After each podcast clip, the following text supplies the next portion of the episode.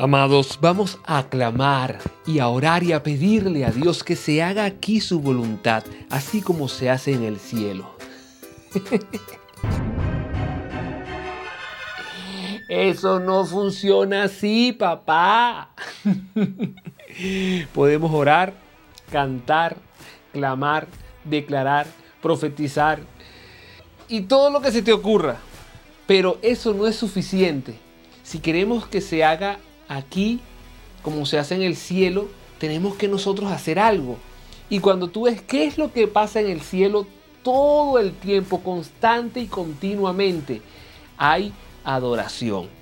Ahora, yo no estoy hablando de que vas a andar todo el día cantando y cantando y cantando. De hecho, las canciones o la música es solamente uno de los medios que se usa o una de las herramientas que usamos para adorar. Pero no quiere decir que eso sea adoración. La adoración tiene más que ver con la obediencia.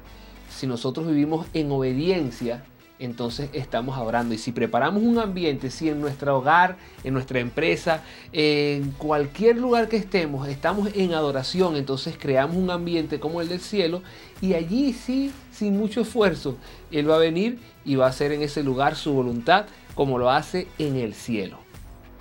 Arroba Isdaviel en todas las redes sociales para una pregunta, una consulta o una idea. De eso no funciona así, papá.